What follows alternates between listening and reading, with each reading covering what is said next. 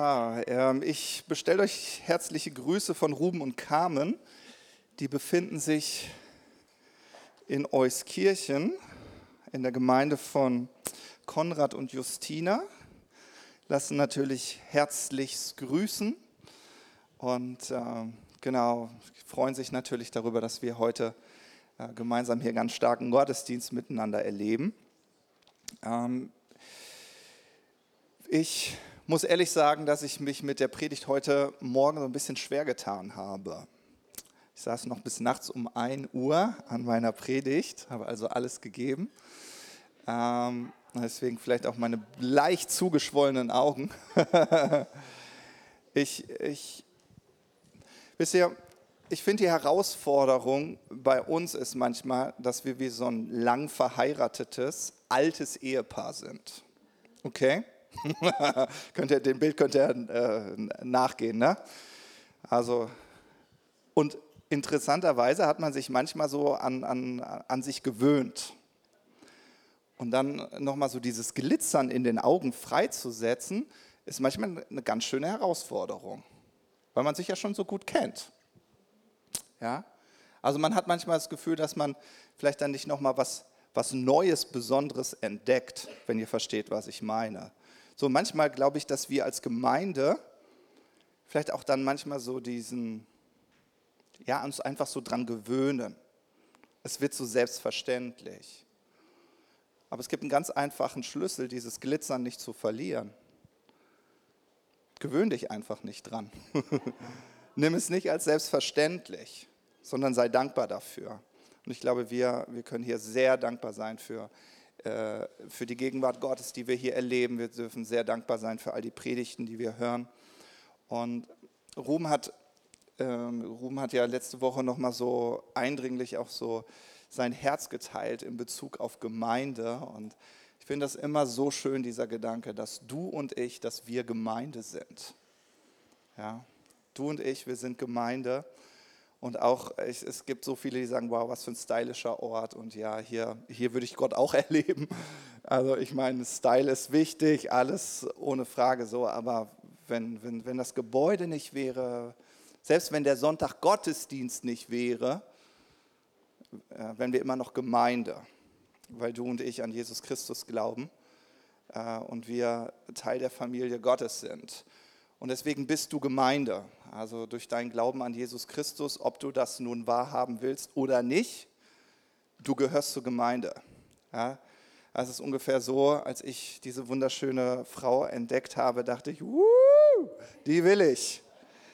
Und dann habe ich die Schwiegereltern kennengelernt. Was das heißt, mir ist auf einmal aufgefallen, ich heirate ja nicht nur sie, sondern auch ich, äh, die Familie, versteht ihr?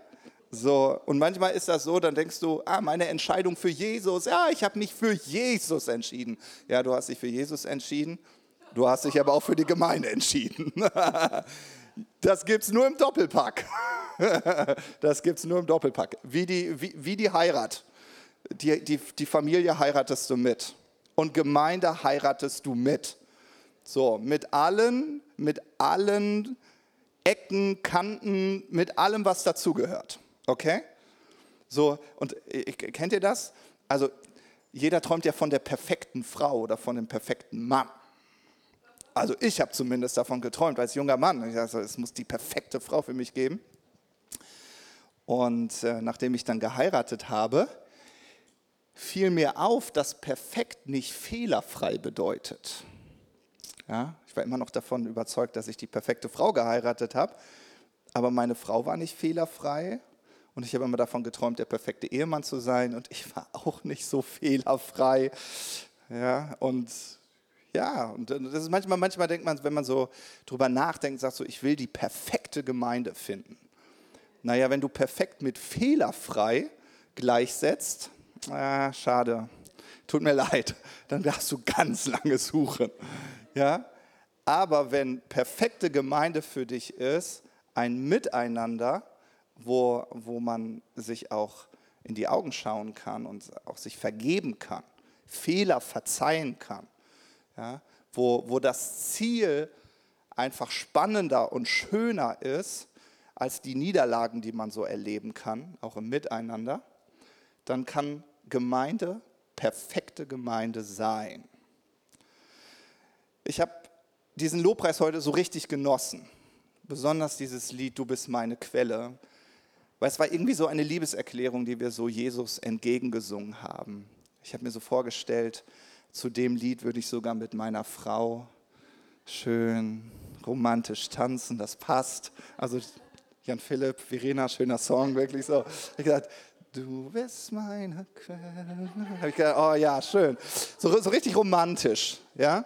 Und du darfst, mit, du darfst mit Jesus romantisch sein. Weil, interessanterweise, äh, ich springe ein bisschen, das merkt Thomas, ich muss ihm kurz dem Techniker Bescheid geben. Äh, Epheser Kapitel 5 äh, lässt, uns, lässt uns dieses Bild von Gemeinde sehen, das Gott hat. Also in der Bibel findest du ganz viele Bilder in der Gemeinde, äh, in, in, der, in, der, in der Bibel findest du ganz viele Bilder, die Gott benutzt, um Gemeinde zu beschreiben. Ja. Und ein Bild, das Paulus hier benutzt, ist das Bild der Ehe. Ja, äh, und zwar äh, steht das in Epheser 5, Vers 31 und 32. Da heißt es, darum wird ein Mann seinen Vater und seine Mutter verlassen und sich mit seiner Frau verbinden. Ach, schönes Bild, ne? Und die zwei werden völlig eins sein. Darin liegt ein tiefes Geheimnis. Ich beziehe es auf Christus und die Gemeinde. Also wenn du, wenn du Jesus fragen würdest, was denkst du denn über Gemeinde? Er würde aus, aus dem Schwärmen nicht mehr herauskommen, weil es für ihn ist die Gemeinde wie seine Braut, wie seine Auserwählte. Ja? Wahrscheinlich würdest du irgendwann sagen, bitte hör auf, bitte hör auf. Also, wow, wie kann man bloß so in Liebe sein? Ja? Jesus würde nicht aufhören zu schwärmen, wie großartig er Gemeinde findet. Das heißt, er würde, weil wir verstanden haben, du und ich, wir sind Gemeinde, er würde nicht aufhören, von der Gemeinschaft und der Beziehung, die wir miteinander und untereinander haben, zu schwärmen.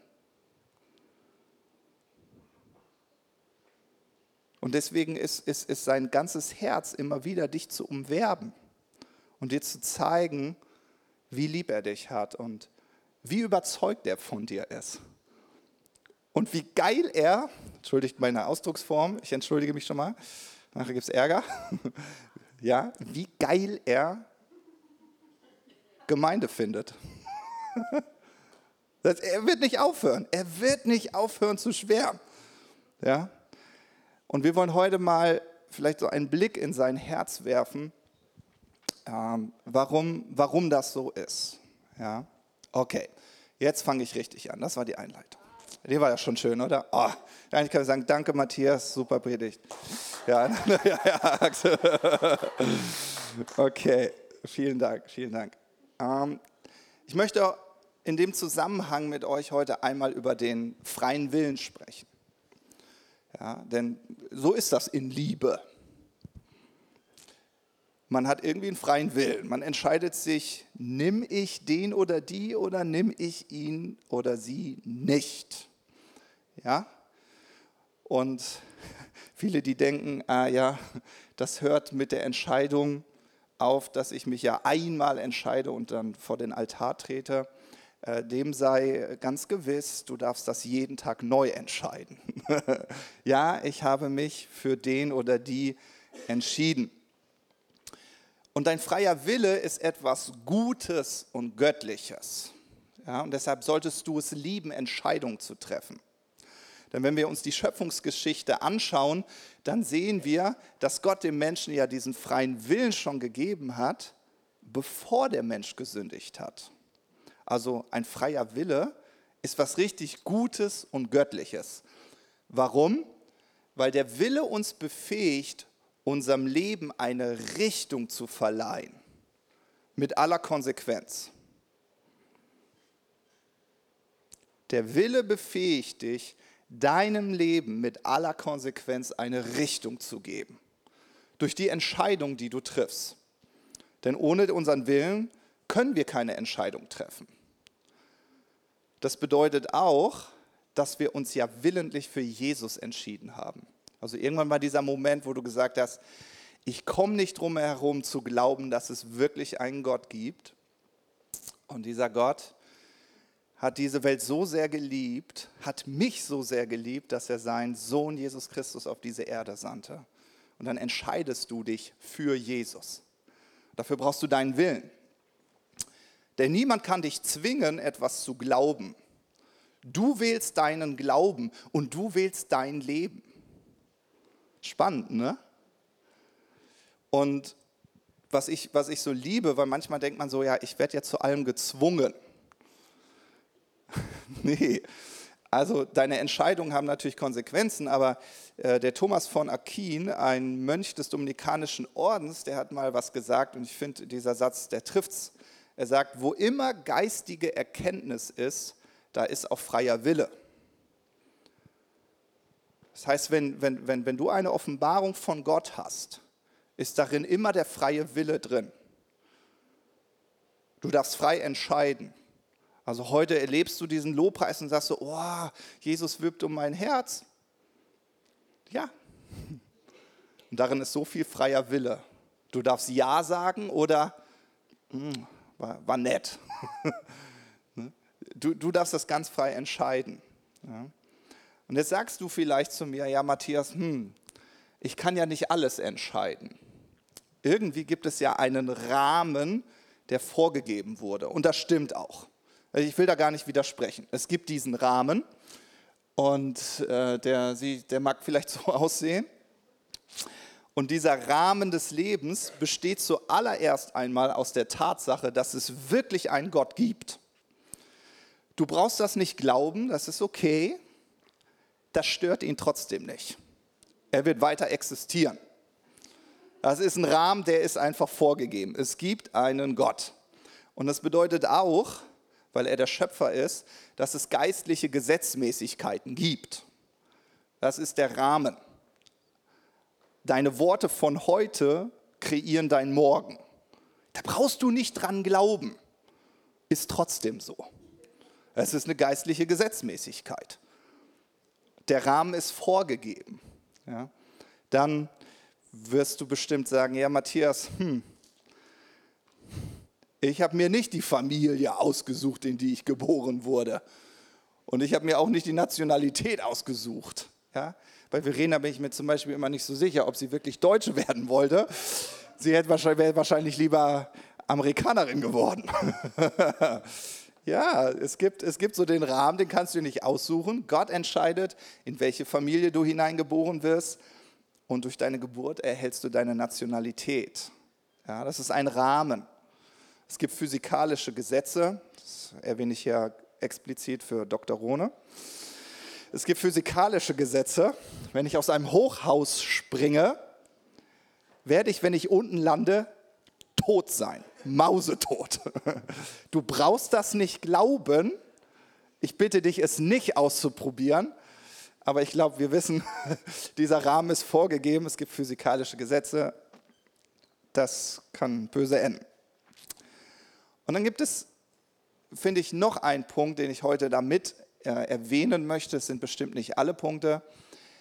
Aber am Ende deines Lebens weißt du, dass irgendwie das Leben mit dem Tod nicht endet.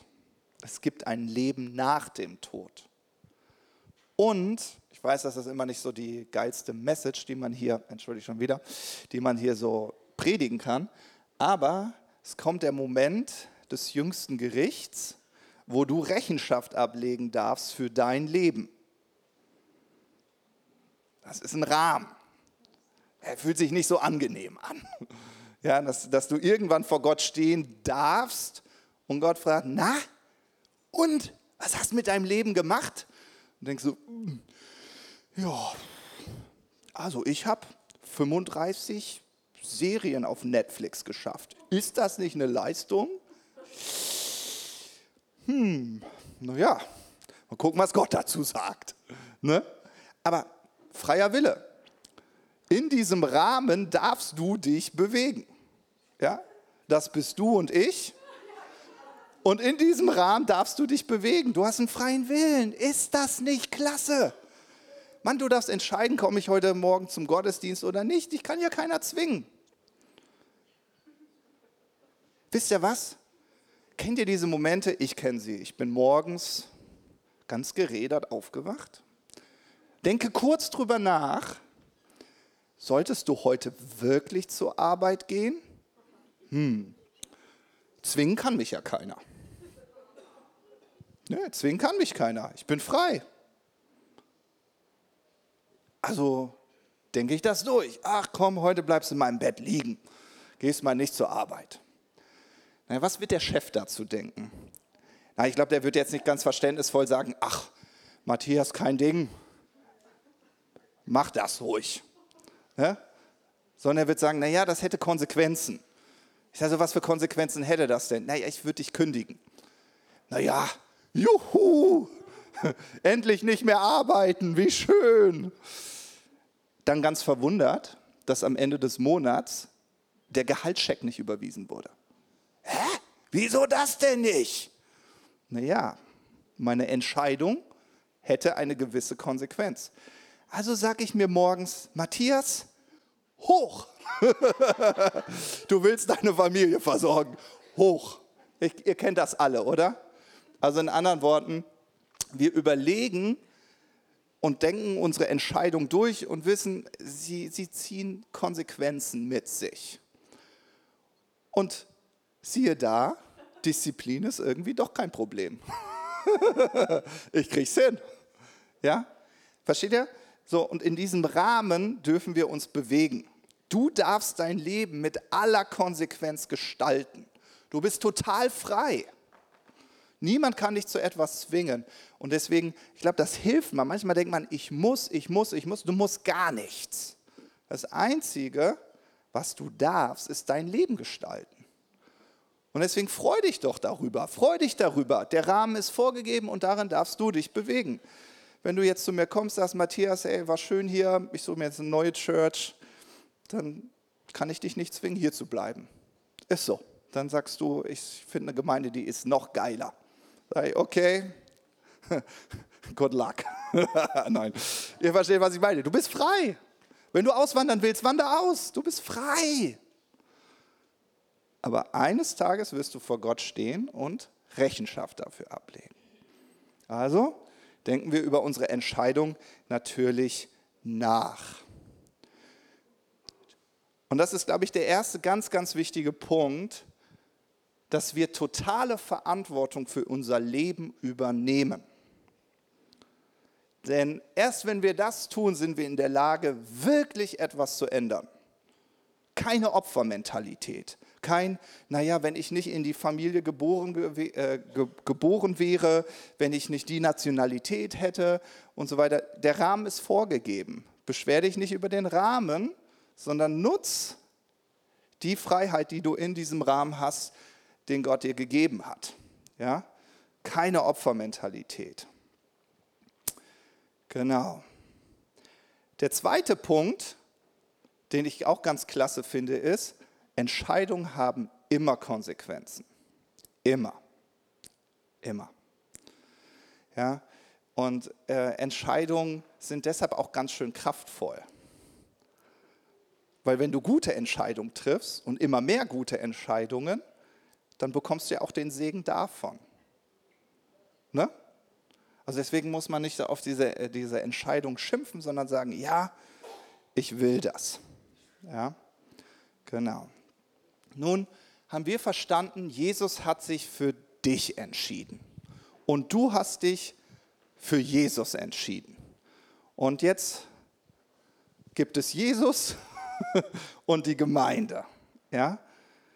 Und ich würde gerne mit euch zusammen, dass wir uns einmal so ein paar Prinzipien anschauen, was ich glaube, was uns hilft, herrliche Gemeinde zu leben, was uns hilft, auch vielleicht herrliche Beziehungen, wenn du verheiratet bist, sogar herrliche Ehe zu führen. Und Paulus, wie ich schon erwähnt habe, beschreibt diese in Epheser Kapitel 5, ja, ab Vers 25. Und äh, genau, den Text würde ich einmal mit euch hier zusammen lesen. Da heißt es, ihr Männer, liebt eure Frauen und zwar so, wie Christus die Gemeinde geliebt und sein Leben für sie hingegeben hat. Er tat das, um sie zu heiligen und reinig, reinigte sie dazu durch Gottes Wort wie durch ein Wasserbad. Denn er wollte die Gemeinde wie eine Braut in makelloser Schönheit präsentieren, ohne Flecken, Falten oder sonstige Fehler, heilig und tadellos. So sind auch die Männer verpflichtet, ihre Frauen zu lieben wie ihren eigenen Körper. Wer seine Frau liebt, liebt sich selbst. Niemand hasst doch seinen Körper, sondern ernährt und pflegt ihn. So macht es auch Christus mit der Gemeinde, denn wir sind ja die Glieder seines Leibes. Darum wird ein Mann seinen Vater und seine Mutter verlassen und sich mit seiner Frau verbinden, und die zwei werden völlig eins sein. Darin liegt ein tiefes Geheimnis. Ich beziehe es auf Christus und die Gemeinde. Für euch gilt jedenfalls, jeder liebe seine Frau so wie sich selbst, und die Frau soll ihren Mann achten. In diesem schönen Text finden wir fünf tolle Prinzipien, die uns helfen, herrliche Gemeinde zu leben. Du und ich. Oder eine herrliche Beziehung. Und das erste Prinzip ist, Liebe erfordert Hingabe. Das ist das erste Prinzip. Liebe erfordert Hingabe. Was bedeutet es, in unserem Kontext unser Leben hinzugeben? Hier ist die Rede von Jesus. Wir wissen, Jesus ist sogar am Kreuz für uns gestorben. Ah, okay, gute Leistung. Nun erleben wir zum Glück nicht so eine Christenverfolgung, dass wir unser Leben hingeben müssten, ja, also bis zum physischen Tod. Aber was ich an Jesus liebe, ist, dass sein ganzer Fokus auf dein Wohlergehen ausgerichtet war. Ja? Wenn ich darüber nachdenke, zu lieben, dann bedeutet es für mich, bereit zu sein, meine selbstsüchtigen, egoistischen Motive zu begraben. Und habe das Gefühl, ja, die, die müssen sterben. Ja? Sehr gerne erzähle ich immer die Geschichte, wo ich mit meiner, meiner Frau unterwegs war, frisch verheiratet und eine Entscheidung mit ihr einfach nicht abgesprochen habe und sie dann nur unterrichtet habe. Ach übrigens, am Sonntag ist wieder ein Fußballspiel, ich bin nicht da. Und sie auf einmal bitterlich anfing zu weinen neben mir und ich so, oh Gott, was habe ich denn gemacht? Ich habe nur gesagt, dass ich zum Fußballspiel gehe. Und sie mir dann offenbarte, dass ich immer noch wie ein Single leben würde, obwohl wir verheiratet sind. Ja, und in dem Moment habe ich gemerkt, oh mein Gott, du hast ein Problem mit deinem Egoismus. Das ist mir vorher nicht so aufgefallen. Ich glaube, den Prozess macht wahrscheinlich jedes Pärchen durch. Man war ja vorher nicht verheiratet, so ging es uns zumindest. Und dann habe ich entschieden, okay, entscheide ich mich für die Liebe, in dem Fall für Anja, oder entscheide ich mich für meinen Egoismus? Und ich glaube, das, das ist auch herrliche Gemeinde. Herrliche Gemeinde ist, wenn ich mich nicht immer frage, na, was habe ich denn davon? Was habe ich denn davon, dass ich hier Teil der Gemeinde bin? Was habe ich denn davon, dass, der, dass ich jetzt dem Matthias zuhöre? Was habe ich denn davon, ja, wenn ich jetzt, keine Ahnung, die Gemeinde putze? Ja? Jesus fragte sich, okay, was hat meine Gemeinde? Was hat die davon, wenn ich dort ans Kreuz gehe? Und ich glaube, dass dieses Prinzip uns hilft. Liebe bedeutet Hingabe. Das zweite Prinzip, was wir finden, ist, dass Worte Identität formen. Ja? Worte formen Identität.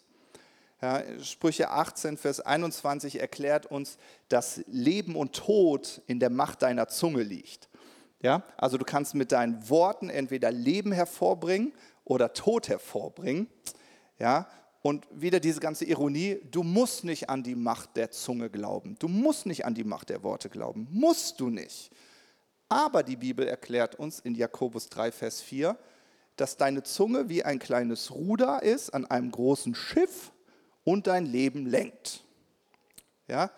Und das ist einfach ein Prinzip. Worte formen Identität. Worte schaffen definierende Momente.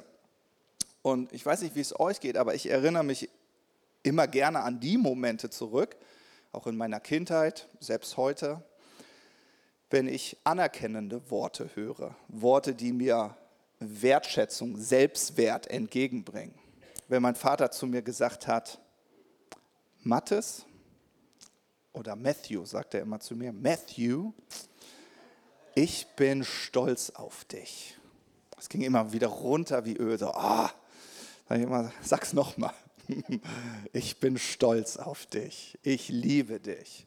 Ja, ich freue mich über das, wie, wie, wie, wie du dich entwickelst. Das hat Identität in mir geformt. Gleichzeitig erinnere ich mich auch an Momente, wo mein Vater, ich glaube, diese menschlichen Momente haben wir alle, ja, wo er mich mit seinen Worten tief verletzt hat. Worte haben die Macht, Leben zu schenken oder Tod hervorzubringen. Und deshalb sehen wir in diesen Versen, das heißt, dass Jesus Schönheit hervorgebracht hat, dadurch, dass er dich mit Worten gewaschen hat. Ja? Das heißt, er hat dich geheiligt durch das Wasserbad des Wortes. Klingt irgendwie so, du denkst so, Herr, was meint er denn damit? Es bedeutet einfach, dass Jesus unentwegt von dir schwärmt. Unentwegt. Denkst du, Norbert, ich sage nicht, die Pferde gehen mit mir durch. Ich wollte sagen, du geiler Hengst. Das habe ich nicht gesagt. Aber äh, Gott schwärmt. Gott schwärmt. Ja? Gott freut sich über dich. So. Das ist, das ist ein ganz wichtiges Prinzip. Also Jesus formt unsere Identität durch Worte. Ja? Und deshalb ist es ja so notwendig, dass wir ihm immer nahe kommen und seine Worte hören. Also wenn du dein Leben anschaust und denkst so, oh, mein Leben ist echt grauenvoll, mein Leben könnte echt so eine kleine Schönheitskur gebrauchen. Kurzer Tipp. Am besten Schönheitssalon Jesus. Einmal zuhören und dich einmal von so einer schönen Wortdusche abduschen lassen. Ja? Und lass ihn seine Worte dir entgegensprechen. Ja? Deswegen sagte David im Psalm 119, Vers 162, sagt er, ich freue mich über dein Wort wie jemand, der einen wertvollen Schatz findet. Gottes Worte sind wie Schätze, die dein Leben und deine Beziehung bereichern können. Ja? Und deswegen, ja, ist eine gute Frage, wie sieht das denn bei dir aus? Also wir haben es verstanden, Jesus, Jesus liebt dich, bringt ganz viel Wertschätzung dir gegenüber zum Ausdruck. Aber wie sieht das bei dir aus in deinen Beziehungen, auch oder auch hier innerhalb der Gemeinde, was machen denn deine Worte? Ja, die bringen auch Leben oder Tod hervor. Ja? Ich habe da so ein paar Verse gefunden im Psalm 64, habe ich gedacht, nee, zu denen will ich echt nicht gehören.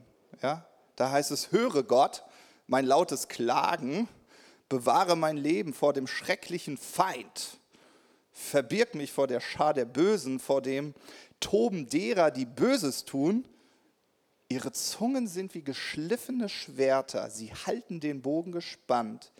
Ihr Pfeil ist das bittere Wort, das sie plötzlich und ohne Scheu aus dem Hinterhalt auf Unschuldige schießen. Habe ich gesagt, so, oh Gott, bitte bewahr mich davor, dass meine Zunge so ist. Ja, äh, schnell ein Wort der Kritik rausgehauen, pam, pam, pam. Denken gar nicht drüber nach, was das mit dem anderen macht da halte ich es doch lieber mit Sprüche 12, Vers 25. Da heißt es, Kummer drückt das Herz eines Mannes nieder, aber ein freundliches Wort erfreut es. Und Jesus macht das schon. Jesus spricht freundliche Worte. Ja? Und deswegen glaube ich, dass dieses dritte Prinzip umso wichtiger wird. Ja? Denn das dritte Prinzip ist, dass wir die Worte Gottes tief in unserem Herzen verankern wollen. Makellose Schönheit, eine herrliche Ehe, eine herrliche Gemeinde ist nicht das Ergebnis von Anstrengung, sondern dass du entweder den Worten Jesu lauscht oder den guten Worten deines Mannes. Ja? Und ich gebe euch mal ein, ein, ein persönliches Zeugnis aus meinem Leben und wie ich Ehe lebe. Ich hoffe, das hilft euch. Äh, und das gilt auch für jede andere Beziehung. Also wenn du nicht verheiratet bist, es gilt für jede Beziehung. Und zwar erinnere ich mich, dass äh, meine Frau, äh, wo ich sie so kennengelernt habe, einfach aufgrund so ihrer, ihres Familienhintergrunds, gab es einfach Dinge, die ich nicht so an meiner Süßen geschätzt habe. Ja? Und sie, sie, wir erzählen das immer sehr gerne in, in unseren Coachings, auch mit Paaren. So, äh, nämlich aufgrund von dem, was sie auch im Elternhaus erlebt hatte, äh, war sie sehr schnell mit Kritik. Also kritische Worte, das gefällt mir nicht, das mag ich nicht, das geht ja gar nicht. so, ne, das kam, das kam immer, also sehr unbarmherzig. Wisst ihr, was ich als Mann gemacht habe? ich habe meine Klappe gehalten. Ich habe das nicht angesprochen. Ich habe nicht gesagt, also Schatz, jetzt reicht, so kannst du dich nicht verhalten. Habe ich nicht. Also ich, ich habe mich entschieden, ich decke das zu. Ich vergebe das. Was mir dabei geholfen hat, ähm, war Hebräer Kapitel 10, Verse 17 bis 18. Ja, da heißt es, dass Gott sagt, nie mehr ja, nie mehr werde ich an ihre Sünden und an ihre Gesetzwidrigkeiten denken. Wo aber die Sünden vergeben sind, ist kein Opfer mehr nötig. Und ich habe immer gesagt, wenn Jesus mir meine Schandtaten nicht vorhält und Jesus entschieden hat, nie mehr werde ich an deine Verfehlungen denken, nie mehr werde ich deine Fehler sehen, nie mehr, habe ich gesagt, wer bin denn ich? dass ich mir das Recht rausnehme, meiner Frau zu sagen, was sie denn alles falsch macht. Also habe ich meine Klappe gehalten. Ich habe echt meine Klappe gehalten. Innerlich habe ich, ich habe mich immer, kennt ihr solche Momente, wo du eigentlich, dich so, nein, ich entscheide mich, ich vergebe. Nein, ich werde nicht kritisieren.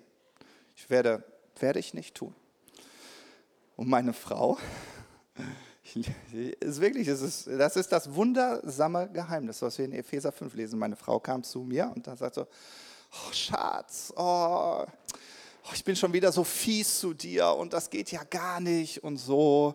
Und ich so, Schatz, alles okay. Nein, und Selbstverdammnis haben wir heute im Lobpreis gehabt. Ne? Also, nein, wie kann das sein? Es ist, ich bin so schlecht, ich bin so unbarmherzig. Dann habe ich gesagt, Schatz,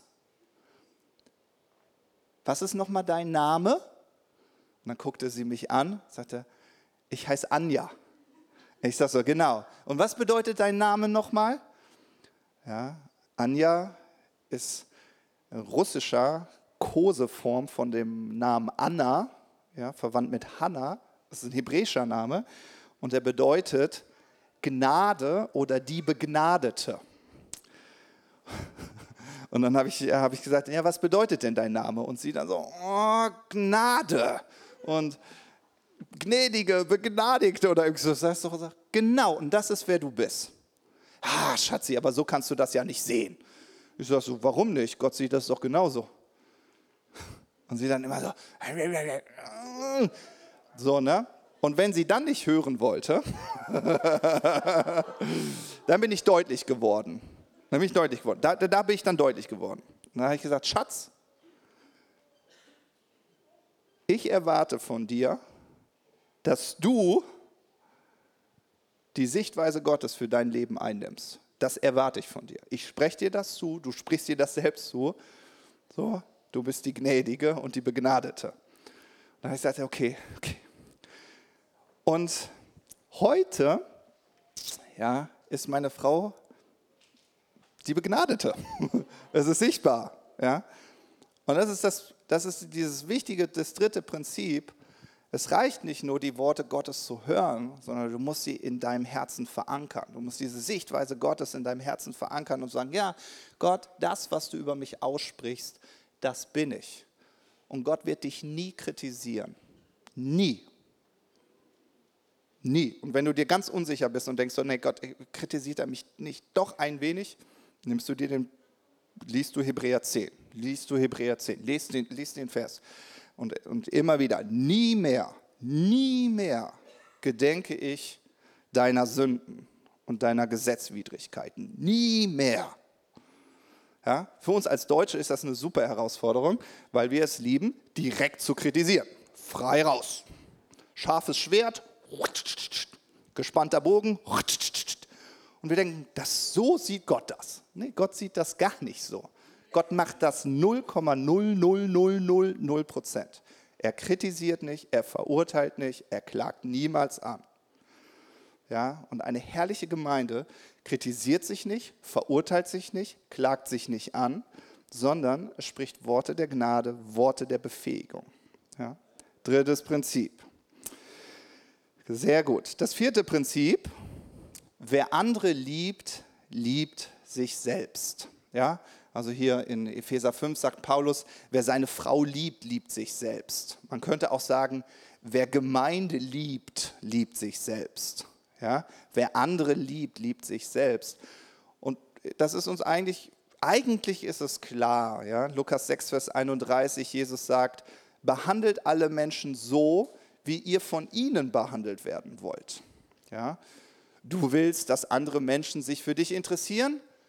Interessiere du dich für sie. Ja? Du willst, dass Menschen an deinen Geburtstag denken? Denke du an den Geburtstag der anderen. Das ist ganz praktisch. Du willst, dass andere dich, äh, dass dich andere einladen, dass du zu ihnen nach Hause kommst? Öffne du dein Haus, lade andere ein. Was du willst, was andere tun, behandle sie so. Ja? Und dann sind wir wieder in unserem Rahmen. Ah, wie cool, ich kann mein Leben gestalten. Ich bin nicht das Opfer der Umstände oder der Opfer der komischen Leute hier in der Gemeinde. Ja. ja. Wenn du das Gefühl hast, dass hier komische Leute sind, dann sind sie nur komisch, weil du komisch bist. Ja. okay, fünftes Prinzip, fünftes Prinzip. Liebe nährt und pflegt. Das ist das letzte Prinzip, was wir hier finden. Paulus sagt hier, niemand hasst doch seinen Körper, sondern er nährt und pflegt ihn. Also wer sich selbst liebt, ernährt sich, pflegt sich, investiert in sich selbst.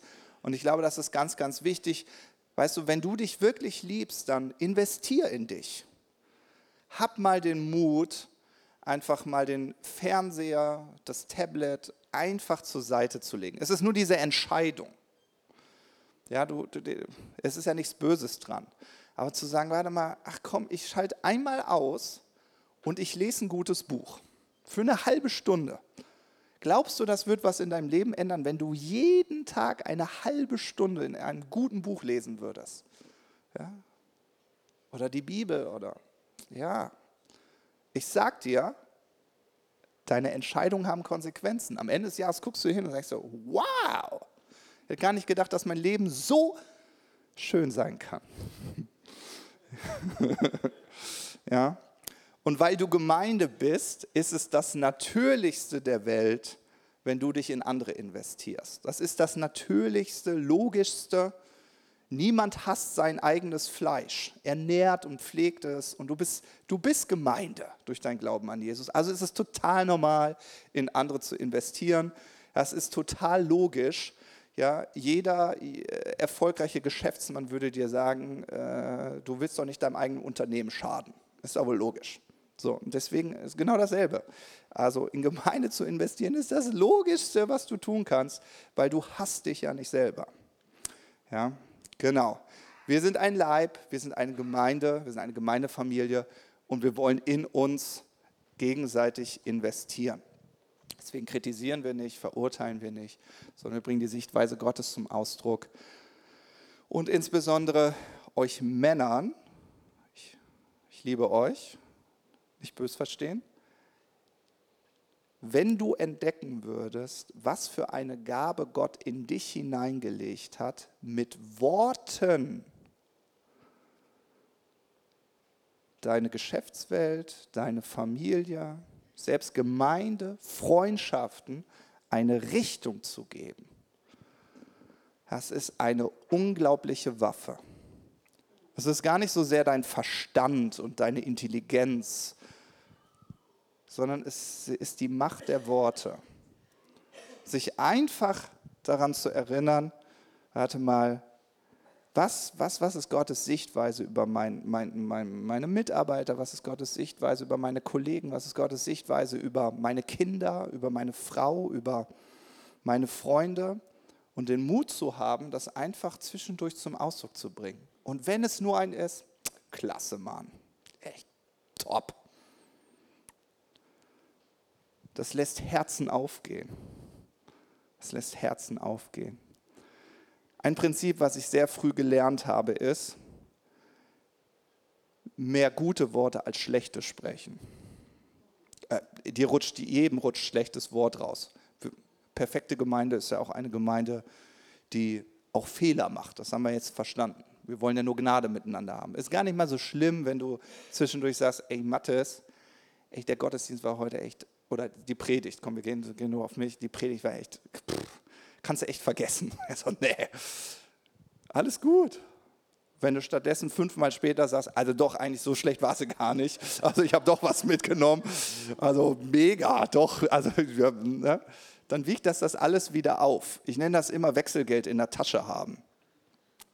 Wenn du, wenn du viele gute Worte sprichst und dann mal daneben haust, das passiert mir auch, ob mit meinen Kindern, mit meiner wunderschönen Frau, bestimmt auch mal mit dir. Ja? Aber wenn ich, wenn ich gute Worte gesprochen habe, ganz viel, dann habe ich Wechselgeld. Dann kann ich, kann ich rausgeben. Also hier, sorry. Aber kritisch wird es, wenn ich die ganze Zeit nur rumkritisiere und rumnörge und dann fasse ich in meine Tasche und muss sehen, oh Mist, hä, nichts drin. Deine guten Worte sind das Wechselgeld, das du rausgeben kannst. Ja? Und es ist ein unglaubliches Privileg, dass besonders wir Männer haben, durch unsere Worte äh, Zukunft zu gestalten. Das gilt auch für, für die Frauen, natürlich. Aber insbesondere die Männer. Wir haben, wir haben echt ein Privileg. Ja.